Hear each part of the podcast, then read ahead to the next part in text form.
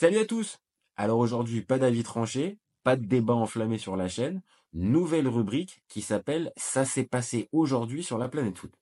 Donc le principe, il est simple.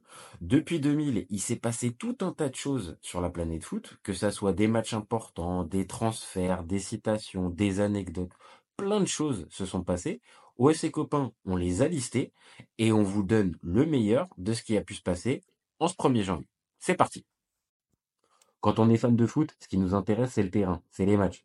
Donc le 1er janvier, il y a eu des matchs, et ben contrairement à ce qu'on pourrait penser, ouais, bon, heureusement, la première ligue, elle nous aide bien pendant cette période-là, mais depuis quelques temps, il y a aussi d'autres championnats qui sont mis un... On commence les matchs importants qui sont passés le 1er janvier par un Reading West Ham. Alors sur le papier, pas un gros gros match, Reading est 8 et West Ham est 18e. Sur le terrain, on n'a pas non plus des foudres de guerre. Du côté de West Ham, on se rappellera d'un Yossi Benayoun, d'un Bobby Zamora, d'un Lee Boyer ou d'un Anton Ferdinand, le frère du fameux Rio Ferdinand. Et de l'autre côté, on retrouvera du côté de Reading des joueurs un peu plus besogneux, des Kevin Doyle, des, des Stephen Hunt ou des Ibrahima autant dire des joueurs qui n'ont pas forcément marqué l'histoire de la première ligue. Mais le match, il va être intéressant parce que ça va être vraiment le match où West Ham va complètement couler, et on le saura après par la suite. West Ham aura vraiment démissionné à partir de ce match-là. Euh, le match en lui, en lui-même, bah, ça commence par une ouverture du score de Gunnarsson à la 12e minute. Derrière, Stephen Hunt, il en rajoute un à la 14e. Ensuite, c'est Anton Ferdinand qui marque un but contre son camp à la 30e minute. 36e minute de jeu, Kevin Doyle en rajoute un quatrième. Il y a 4-0 à la mi-temps. Deuxième mi-temps qui reprend, Leroy Lita en rajoute un cinquième. Et ça se termine à la 78e par un sixième signé Kevin Doyle. À la fin du match, on retrouvera tout à l'heure une petite déclaration d'Yossi Benayoun qui, je pense, est bien appropriée à la situation. L'autre match marquant qui s'est déroulé le 1er janvier, c'est en 2015. Ce jour-là, Tottenham reçoit Chelsea, les Spurs sont cinquième, les Blues second. Sur le terrain, on retrouve des joueurs comme Hazard, Diego Costa, Cesc Fabregas, John Terry côté des Blues. À Tottenham, on retrouve Harry Kane bien évidemment, Eriksen, Loris, Walker. Donc on a vraiment tout pour passer un bon après-midi de première ligue et ça va pas louper. 18e minute de jeu, Diego Costa donne l'avantage aux Blues. Mais derrière, les Spurs vont se réveiller et le réveil va être fatal pour les Blues. Égalisation d'Harry Kane à la 30e. 44e, c'est Danny Rose qui donne l'avantage à Tottenham. Townsend, juste avant la mi-temps, 45e, sur penalty, marque le but du 3-1. 52e minute de jeu, Harry Kane en rajoute un second euh, personnel et ça fait 4 à 1. Alors certes, Eden Hazard marquera la 61e pour en ramener la marque à 4 à 2, mais Nasser Chadli, 78e, va en ajouter un cinquième. Bon, John Terry sauvera un petit peu les meubles avec un but à la 87e, mais score final 5-3, un match assez fou, et autant dire, on s'est vraiment bien amusé ce jour-là du côté de White Hart Parmi les matchs importants qu'on peut recenser un 1er janvier, on a 2003, victoire d'Arsenal contre euh, Chelsea 3 buts à 2. Euh, les Gunners à l'époque, c'était euh, une sacrée équipe avec tout un tas de Frenchies, mais on peut retrouver aussi Van Bronckhorst qui est buteur, Henri évidemment. L'autre buteur du soir, ça sera évidemment Marcel Desailly qui sera buteur contre son camp. De l'autre côté, pour les Blues, c'est Stanic et Petit qui viendront à marquer. Euh, c'était pas encore le grand Chelsea, mais pour un 1er janvier, ça restait quand même une belle opposition. On a aussi en 2017 bah, le but de Olivier Giroud sur le coup du Scorpion contre Crystal Palace. Alors le match n'est pas resté forcément célèbre.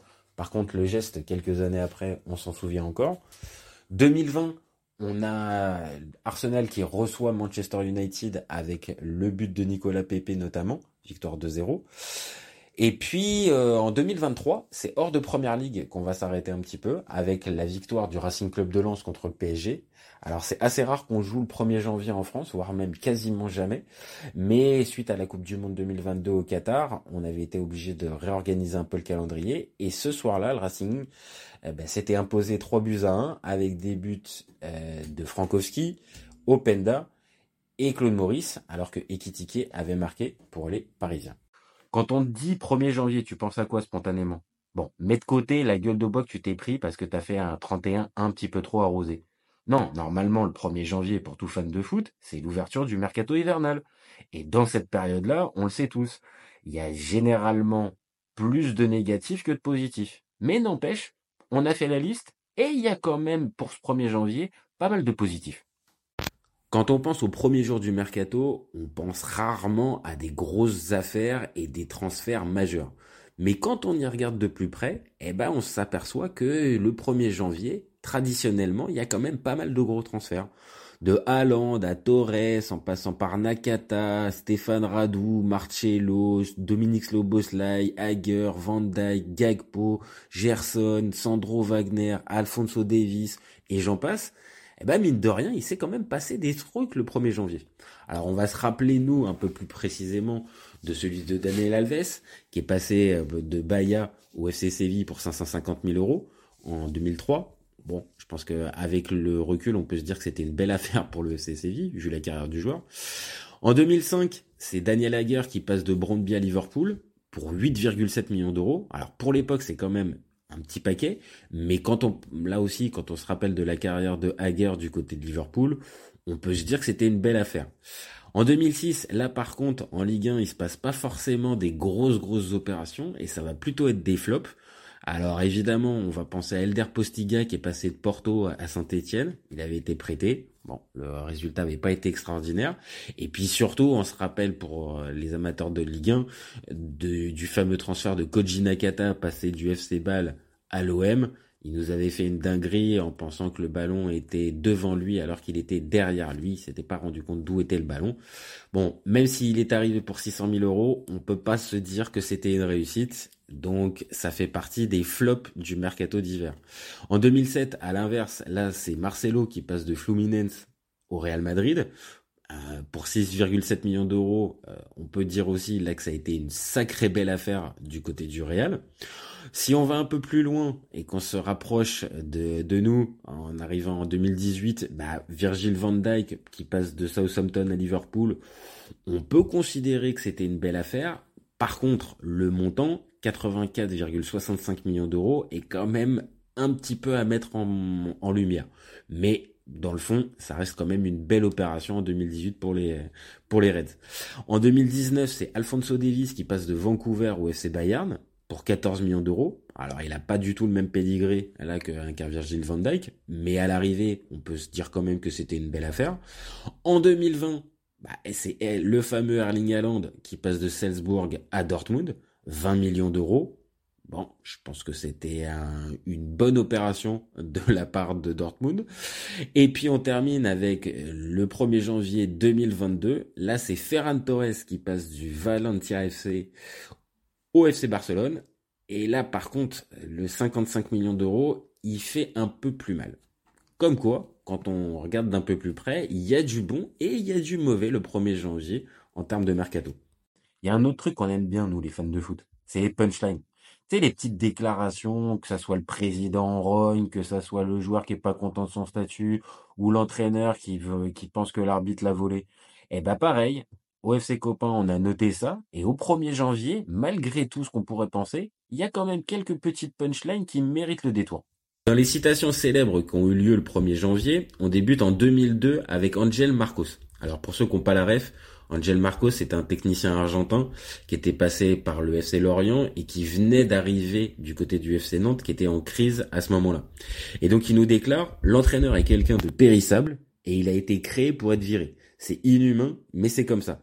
Alors certes, la déclaration est pas extraordinaire parce qu'il invente pas l'eau chaude, l'ami Angel Marcos, mais n'empêche qu'en 2002, il est déjà très lucide sur le rôle d'entraîneur et sa fonction. On continue en 2005 avec Francis Gray. Alors, Francis Gray, c'est marqué, c'est le président du PSG à cette époque-là, en 2005. Et sur le site web du PSG, il fait ses vœux. Et franchement, ils sont assez collectors. On se les fait. Je vous souhaite une année 2005 dansante comme un dribble de Jérôme Roten, expressive comme Pedro Paoletta et légère comme une envolée de Lionel Letizy. Je pense qu'il n'y a rien à ajouter. L'histoire s'est chargée un petit peu de ce petit allez, trait d'humour, on va dire, de Francis Graille. 2007, eh ben, c'est le, la déclaration de Yossi Benayoun. On en a parlé tout à l'heure avec le Reading West Ham. Eh ben, à la fin du match, il, aura, il déclarera, on a joué comme une bande d'ivrognes. Bon, le score l'en a, en a attesté et on l'a vu, la fin de la saison pour West Ham sera complètement galère, ils couleront complètement. Et j'invite ceux qu'on un petit peu envie d'approfondir le sujet, il y a un excellent article de SoFoot euh, dans, de 2007 qui retrace justement cette saison de West Ham complètement pourrie. Et franchement, c'est euh, c'est plus que collector. On termine avec 2017 ou Lyonnais. Alors Ouli, lui, il blague pas. Pour lui, les gens qui ne dialoguent pas ne mènent pas de guerre. Alors bon, ok, hein, c'est peut-être son côté un petit peu bavarois, impétueux. Seul souci, Ouli, entre-temps, il est passé par la case prison. Est-ce que c'est un détail L'histoire s'en chargera là aussi. Enfin, on termine véritablement les punchlines en 2018 avec celle de Paul Scholes qui nous dit « Je me demande si Pogba s'entraîne correctement, il ne ressemble pas à un joueur qui vous fait gagner un match. » Je pense que là aussi, la carrière de Paul Pogba a pu à un moment donné lui donner raison, euh, mais de l'autre, je pense que l'ami Paul Scholes était pas forcément dans le faux. Pour clôturer cette rubrique, on est obligé de terminer par quelques petites brèves. Alors, il y a quelques années, c'était les 4-5 petites lignes que tu pouvais lire en bas de ton journal. Maintenant, c'est sur ton site internet ou sur ton téléphone directement.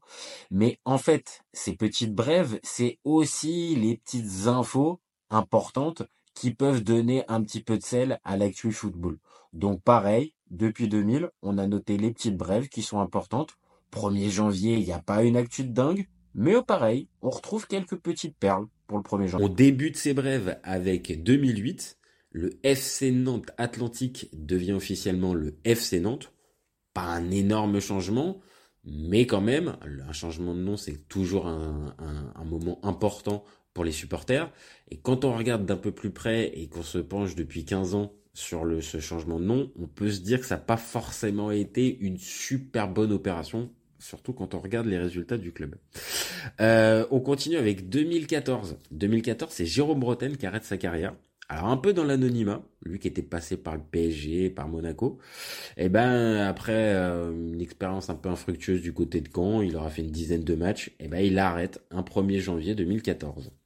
En 2021, eh ben là, c'est encore le FC Nantes qui frappe. Et c'est quoi? C'est Raymond Domenech qui prend en charge l'équipe euh, l'équipe première. Alors, c'est vrai que le FC Nantes allait pas bien à ce moment-là, mais faire appel à Domenech, c'était quand même un sacré pari. Et on l'a bien vu, ça a été un sacré échec. Zéro victoire pour l'ami Raymond. Quand on est au quart un jour, on est au quart toujours. Euh, on termine avec 2023 et ce match entre Hugo Loris et Emiliano Martinez. Alors ça faisait quelques jours que la finale de Coupe du Monde entre la France et l'Argentine avait eu lieu. belle petite poignée de main. Bon, on peut pas se dire que c'était véritablement la vraie grosse bonne ambiance entre les deux, mais il y a eu du respect et ça s'est quand même serré la main euh, entre Tottenham et Aston Villa. On termine avec le l'anniversaire du jour. Eh ouais, alors nous on va pas forcément s'arrêter sur les anniversaires des joueurs mythiques qui sont des jours là, parce que nous on s'arrête qu'à l'année 2000. Euh, donc on a depuis 2000 un joueur assez, notable, Simon Adingra, qui euh, brille du côté de Brighton, qui est né, eh bien donc, un 1er janvier 2002. Enfin, on vous laisse avec ces petites unes de l'équipe depuis le depuis le 1er janvier 2000. C'est les plus célèbres. C'est pas une journée où on a des vraies unes collector, mais par la suite, je pense que ça sera un peu plus fourni. Voilà, c'est fini pour le 1er janvier. Alors si t'as aimé, n'hésite pas à commenter, liker et partager, tu sais comment ça se passe. Nous, on revient demain pour l'épisode du 2 janvier. Et surtout, tu gardes en tête qu'au FC Copain, on est ouvert toute l'année. Ciao les copains